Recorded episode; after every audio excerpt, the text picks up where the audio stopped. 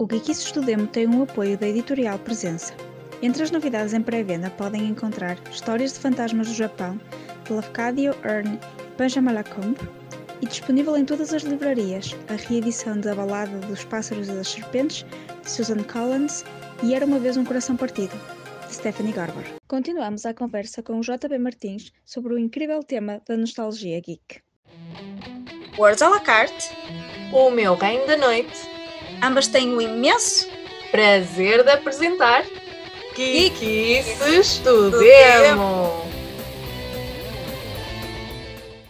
E nós fomos falando realmente que a, a nossa infância foi feita de coisas muito específicas, que mesmo que possam não ser o mais apelativas em termos visuais, nós vamos sempre retornar a, a essas referências, porque foi com elas que nós crescemos e fazem um, um pouco parte da nossa identidade. Isso vai-me levar aqui ao nosso tema seguinte, que é o colecionismo. Porque nós acabamos por ser colecionadores. O ser colecionador é transversal, é? tem que ver com os nossos gostos. Há pessoas que colecionam moedas, selos, figuras de determinado material ou pins, mas o colecionismo também está intrinsecamente ligado à nostalgia e, efetivamente, aos geeks, porque são aqueles adultos que chegam a uma determinada idade, passam a ter dinheiro no bolso e começam a comprar coisas que não tinham quando eram miúdos. E aí depois há aquela necessidade de colecionar algo físico que nos remeta a esses momentos, esses locais, a essas pessoas com quem nós compartilhamos estas memórias tão nostálgicas, que é aquele sentimento de, de conforto. É, essencialmente. Tu és colecionadora? Tens muitas coisas? Ora bem, pergunta difícil esta hora. Acima de tudo, eu coleciono livros, que eram coisas que eu não tinha quando era miúda. Já falei aqui algumas vezes, eu sou filha única, portanto havia a necessidade de, de extravasar a minha, o meu tempo livre, que era muito na altura, e a minha imaginação, e os livros eram efetivamente um, um portal a que eu não tinha muito acesso e agora tenho. E depois, eventualmente, aparecem, conforme eu fui conhecendo outras coisas, e também mais tarde os desenhos animados, as séries, os filmes. Uh, sempre gostei muito de fantasia ficção científica, então inadvertidamente há sempre aquelas coisas que eu gosto de colecionar. Ainda tenho alguns brinquedos de quando era miúda, que poucos sobreviveram e esses guardei quase religiosamente, como se fosse um token, como a dos Power Rangers. Tenho, Hum. Até tenho na estante exposto uh, um Também Power tenho o Ranger. Action Man. Eu tenho o Action Man e o Dr. sério? X. Sim. Que incrível! É verdade. O Dr. X, o original, que era um que tinha assim uma polpa e tinha um olho que piscava, que entretanto foi substituído por outro modelo, mas ainda tenho esses dois. Eu, dessa altura, poucas coisas sobraram, mas, mas ainda tenho os Power Rangers que me davam a cabeça. Me davam a cabeça pessoal, atenção. E havia um botão no cinto que se carregava e aquilo abria um, um orifício e a cabeça trocava. que Era como uma mola, era uma coisa super simples. Mas para nós era incrível, nu- nunca tinha acontecido um brinquedo, era sem precedentes, um brinquedo completamente inovador, era uma mola que me dava uma cabeça. O que interessa é que fizesse o efeito. Exato. E depois tem aqui algumas figuras que já são mais recentes. Marvel, Star Wars. Tem um prato que foi a Corinna, a nossa co-host, que me ofereceu de hum, Star Trek, com Jean-Luc Picard. Eventualmente mais tarde, com, Harry Potter. E, e tem uma, uma, uma cassete de áudio. Estou a ver os VHS, havia aquelas pequeninas, que se Hum. metia num aparelho enorme, que era para ouvir música. ou no, no carro. No carro ou no, também. no carro. De vez em quando, quando apanho dessas, mesmo que sejam coisas que eu não, não gosto, é, é ter um objeto. É voltar a- àquele momento. Eu coleciono mais coisas de fandoms. E de vez em quando ali um ou outro objeto que me remete efetivamente à infância, como as cassetes áudio, ou algum objeto que eu agora olho, "Ixi, isto existia na casa de não sei de quem, e essa pessoa tinha uma coisa incrível que agora é totalmente banal. Eu, eu, eu aqui há uns anos comecei, como pessoa que gosta de cinema, obviamente, a tentar colecionar filmes. Só que eu não sou um bom colecionador, por isso é que num vídeo que fiz sobre colecionadores fui pedir a pessoas que efetivamente têm esse bichinho para serem colecionadores. Porque eu gosto de colecionar coisas que consigo ver. E Sim. o, o cinema tem um problema. Eu comecei por colecionar VHS. Só que depois a VHS morreu, não é? Porque foi Sim. substituída por uma tecnologia melhor, que foi o DVD, e troquei as VHS pelos DVDs. Depois os DVDs morreram e veio o Blu-ray, morreram. Ainda a pessoa coleciona, não é? Mas eu sabendo que existe uma coisa em HD, em Full HD, eu não vou ver uma coisa com qualidade inferior. Lamento, eu sei que ainda há pessoas que hoje em dia veem filmes em VHS, mas eu não consigo ver filmes em VHS hoje em dia sabendo que existe uma versão HD remasterizada. E depois, pronto, lá está, tive de substituir também os DVDs pelos Blu-rays e depois pensei, raios, vou parar com isto, vou parar com isto, vou comprar só aquilo que realmente gosto, que é meia dúzia de filmes que realmente gosto e que acho que são, pronto, marcaram a minha vida, nomeadamente o Pulp Fiction, o Resto ao Futuro, o Alien, eles assim, e deixei a parte de andar a colecionar indiscriminadamente, porque isso eh, deixou de fazer sentido e depois também não tinha sítio onde o pôr. Então, filmes não coleciono, tenho só os filmes que realmente gosto. Livros também, tenho livros, tenho bastantes livros, mas são os que eu leio, eu gosto de ler e ter. E videojogos, se calhar, é aquilo que eu coleciono mais, porque hum, é diferente do, do cinema, é, está mais marcado por fases, ou seja, ter um videojogo da Super Nintendo hoje em dia e teres a Super Nintendo ainda, aquilo ainda é um produto tal como era há 20 anos atrás. Não envelheceu tão mal como os suportes, Sim. Eh, não sei se, se me faço entender, é um bocado difícil explicar, que se calhar se fores dizer a alguém mais novo para jogar um jogo no Game Boy, vai achar que aquilo é uma coisa horrível. Mas, mas acho que não, acho que tem o seu lugar na história e ainda hoje são tão jogáveis como eram na altura. Um, e colecionar alguns videojogos. E depois também tenho bonecos desses, desse tipo de fandom, sim. Uh, Batmans e Flash e essas coisas, assim, desse género da DC. Mais DC, eu sempre fui mais DC do que Marvel. Talvez é algo Sim. que eu não, não devesse dizer aqui, porque disse. Não, não, não, é perfeitamente. Primeiro, porque nós, os nossos convidados podem dizer o que quiserem, é tudo aceitável, é tudo válido. É tudo válido, ok. É tudo válido. E depois, porque, pese embora eu realmente tenha mais coisas da Marvel, eu também sou time DC. Portanto, eu própria também valido essa afirmação. E estou agora à espera, porque eu soube ontem, até porque recebi um, um mail da Netflix a, a, a, falar das coisas que vão estrear este uhum. mês, e vai estrear a Batman Animated Series na Netflix não sei se te lembras daquela série de animação do Batman dos anos 90. Sim, sim. Pronto, que é uma das, um dos produtos audiovisuais do Batman com maior prestígio e que andou cá em Portugal andou um bocado, nós temos tradução, temos dobragem para isso, andou perdida durante muitos anos e vai estrear na Netflix uh, no final deste mês, lá para 20 e tal. Estou com muita vontade de rever essa, essa série. Portanto, provavelmente quando este episódio sair, se calhar já está no ar, se mas calhar. fica sempre fica sempre a dica, pessoal. Esqueci-me desse pormenor de não dar referências temporais, ok, sim. Já estreou na Netflix, podem ir ver Batman Animated Series. Isto é, isto é, isto é regresso ao futuro, ok? É, isto é, é sempre incrível. Andamos para trás e para a frente. Foi a série que descobri, que inventou a Harley Quinn, que hoje em dia é muito popular, porque a malta, muita malta não sabe, foi que nasceu na, na Batman Animated Series dos anos 90.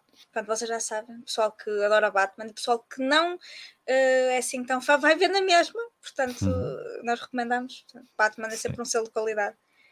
E, e é uh... realmente um universo muito interessante, não necessariamente por causa do Batman, que eu tenho assim um problemazinho com ele, pronto, uh, mas com os vilões. Gosto muito dos vilões do, Bat do Batman, acho que estão muito bem conseguidos. Tem vilões para todos os gostos, dos mais sérios aos mais excêntricos tem muitos vilões que nunca foram explorados no cinema que são, que são interessantes. O, eu lembro-me, por exemplo, de um, de um gangster que tem um boneco de marioneta. Uhum. Sim, sim, sim. Um boneco de ventríloco que tem algum potencial. E tem muitos outros que ainda não foram explorados. Em breve. Sim, agora com estamos a viver, além da questão do colecionismo, que é efetivamente um negócio, porque a questão do poder de compra lá está, né? nós envelhecemos, começamos a ganhar dinheiro uh, e a poder comprar algumas coisas. E, e efetivamente a nostalgia é, é interessante porque dá esse conforto. Ou seja, as pessoas que, que, querem voltar a determinados momentos ou que eram fãs de determinado produto vão querer comprar e vão continuar a comprar e vão passar aos filhos. E nós vemos isso de uma forma generalizada, não apenas nos produtos, mas também em pegar em, em séries antigas, fazer revamp ou então continuar histórias. Nós vemos isso, por exemplo, em Star Wars que tínhamos a, primeira trilogia, episódio 4 a 6, depois mais tarde, ali pelo final da década de 90, início dos anos 2000, pegaram numa nova trilogia que seria uma prequela, episódio 1 a 3, que foi efetivamente concepcionado para ser assim, para ser ao contrário, que não teve tanto sucesso. Mas aqui há uns anos voltamos. Teve bastante sucesso de bilheteira. Eh, na crítica é que não teve assim muito sucesso. Pois, sim. E, eh, e, há, e há pouco tempo, pouco tempo, alguns anos, a Disney, que nós não falamos mal da Disney neste podcast, como vocês sabem. Também não vamos começar agora a falar. Eh, de razões, não. nós gostamos todos muito da Disney, eles estão-nos a ouvir e, portanto, nós temos que dizer que gostamos muito deles. Voltaram a pegar em Star Wars, voltaram a fazer umas histórias lá, né? os novos episódios ali, umas coisas. Mas, juntamente com isso, juntamente com os novos filmes, o episódio 7 a 9 e os standalones, digamos, extra, irá haver uma ponte para uma nova trilogia, começaram a aparecer novamente os produtos cartas para colecionar, bonequinhos, peluches. Ou seja, foi uma forma de juntar as gerações mais velhas, que entretanto tiveram filhos, eh, e passar um pouco de testemunho. Por um lado, os pais passaram testemunho aos filhos, e por outras grandes cadeias eh, conseguiram rentabilizar também essa nostalgia partilhada com as novas gerações. E tem, tem, tem graça dizeres isso de passar o testemunho aos filhos, que isso é o, também é o que acontece na própria narrativa dos novos produtos eh, audiovisuais Sim. que são feitos. Tanto no, não é bem aos filhos, mas no Star Wars também houve a geração passada que existiu no, no episódio 7, era 7, não é? 7, 8 foram entretanto morrendo e foram Sim. criando novos heróis. Houve sempre essa passagem de testemunho. Isso é uma característica muito comum agora nas, nesse tipo de, de conteúdos que são as legacy sequels, legacy, legacy sequels, legacy. sequelas de legados, ou requels, também já ouvi essa expressão, que é no fundo uma continuação direta dos produtos antigos. Os Ghostbusters fizeram a mesma coisa. Sim. Vai agora sair um novo filme do Ghostbusters, também já com a equipa nova, mas ainda com vestígios da antiga, que é uma sequela daquele da Legacy Sequel de há dois anos, acho que foi de há dois anos. O Jurassic Park fez a Sim. mesma coisa. O Scream fez a mesma coisa. O uh, Scream? Essa passou-me ao lado. Foi, foi. O Scream uh, 5, que se chama apenas Scream, tal como okay. o Scream de, dos anos 90, é isso, é uma legacy. E eles brincam muito com essa história das legacy sequels, na própria narrativa. Ou seja, vão mesmo buscar personagens antigas, como a Cindy, como a, a personagem principal. Sim, sim. Não é Cindy, pois não. Como é que ela se chama? Acho Cindy, que é Cindy. É, Cindy não é do Scary Movie, ou é o mesmo nome? Não sei, agora estou aqui. Pronto, aquela personagem. Sim. Vão buscá-la e explicam mesmo lá, brincam com essa ideia. E isso é muito acertado, porque hoje em dia tem, tem, feito, tem feito muito isso. Até mesmo nas séries, também há séries que fazem a mesma coisa. O, o Twin Peaks fez isso, para uma série Sim. mais de prestígio, mas também fez isso. Também fez uma sequela do produto antigo, com a estética atual. O Halloween, do, do filme de terror, também o Halloween 2007, 2017 era uma espécie de continuação, era uma continuação do Halloween original. Okay. É, o novo filão agora não é os, os remakes, houve uma altura nos anos 2000, 2010 que eram os remakes. Agora é mesmo as sequelas dos produtos antigos. Assumir mesmo que isto era uma coisa antiga, que não morre e que continua aqui com este novo produto. É a nova filosofia. É sim.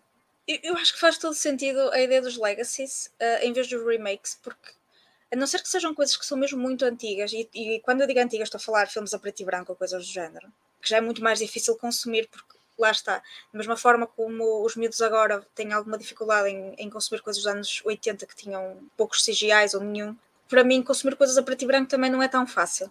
As coisas que foram bem feitas e que não estão assim tão datadas e que envelheceram bem, não faz sentido fazer remakes. Pelo menos para mim. Não, não faz, porque lá está, também cresci com essas coisas, portanto está perfeito como está, não mexe. Mas fazer a ideia dos legacies eu, eu acho que é muito, muito mais inteligente, porque vai, lá está, buscar novo público, dá a possibilidade de novas cadernetas de cromos, que nós colecionávamos todos, uhum.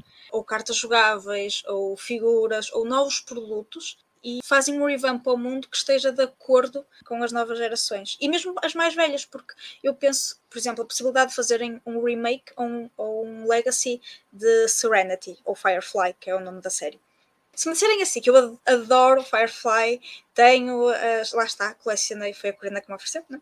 uh, os DVDs da série, portanto, é aquela série que tem muitas imperfeições, mas para mim foi perfeita na altura, que me introduziu à ficção científica. A série tem 20 anos, se eu revir a série num, num, a mesma história, mas de outra forma, não me vai apelar porque não vai de encontro ao, à nostalgia que eu tenho enquanto geek, enquanto fã de Firefly.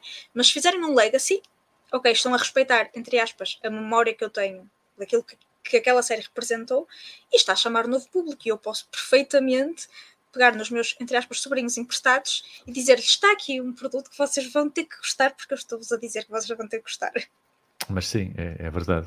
E aliás, a Marvel não é uma legacy, mas a Marvel também teve agora com aquela. Porque agora fala-se muito dos universos paralelos, uhum, não é? Uhum, sim.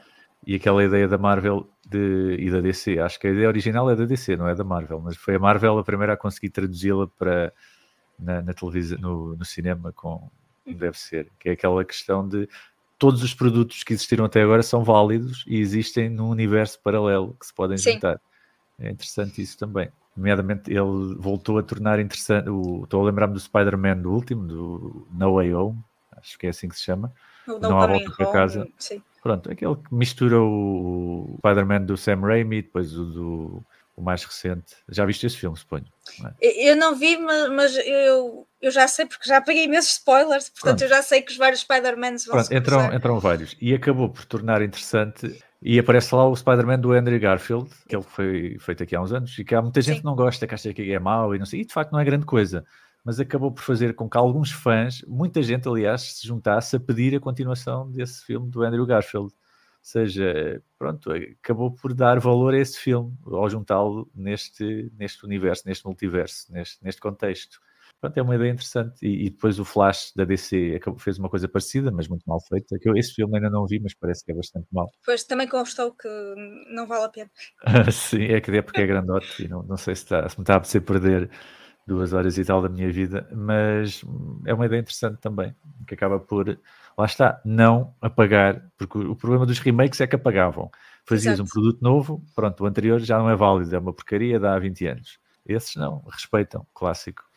E no caso do, do Spider-Man faz todo sentido. Houve várias versões e a ideia de validar todas elas faz todo sentido para as, as, várias pessoas que viram nas várias fases da sua vida os filmes. E a própria concepção do Spider-Man, que é o, o Friendly Neighborhood Hero, que é o miúdo, quer ser porreiro, quer ser fixe e todos nós já fomos um bocadinho o Peter Parker. Também quisemos ser fixe, quisemos fazer a diferença no mundo. E efetivamente pegar nessa personagem que se calhar ninguém dava nada por ela, e efetivamente ao início o Stanley teve algum problema porque ninguém dava nada pelo Spider-Man, mas ele é aquela personagem que todos os miúdos gostam porque todos os miúdos revêem. Todas as opções que ele toma, pese embora ele faça escolhas erradas que levam a que os amigos vejam consequências nas suas vidas às vezes de ser um com a força, utilizando aqui também a referência a Star Wars, a verdade é que ele faz escolhas e faz as neiras e isso tem consequências. E esses atos errados, ainda que com um intuito bom, também têm que ser validados.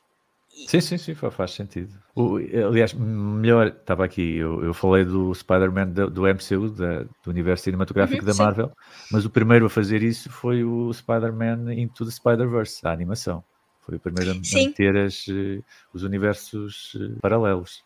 E, que fez e os vários Spider-Mans. Os vários Spider-Mans. E, e, fez melhor do que fez o MCU, aliás. Revolucionou a animação. Hum. Sim, e ao fim e ao cabo os fãs também estavam à espera disso. Os fãs queriam efetivamente que os vários Spider-Man se encontrassem, nem que fosse só aquele, aquele abracinho para reproduzir nostálgico. E para reproduzir aquele Sim. meme deles a apontarem uns aos tu, outros. É, é provavelmente o super-herói mais popular, acho eu, que ainda é capaz de ser. Acredito, sim. Estamos já falamos sobre super-heróis e sobre cómics. Efetivamente, o, o Spider-Man é aquela personagem com todos gostam porque é um miúdo porreiro. Então já queremos ou já quisemos ser um miúdo porreiro. E que tenta fazer a escolha certa e muitas vezes faz a escolha errada ao tentar fazer a escolha certa. Sim. Não percam o próximo episódio de Geekices do Nemo! Nós também não!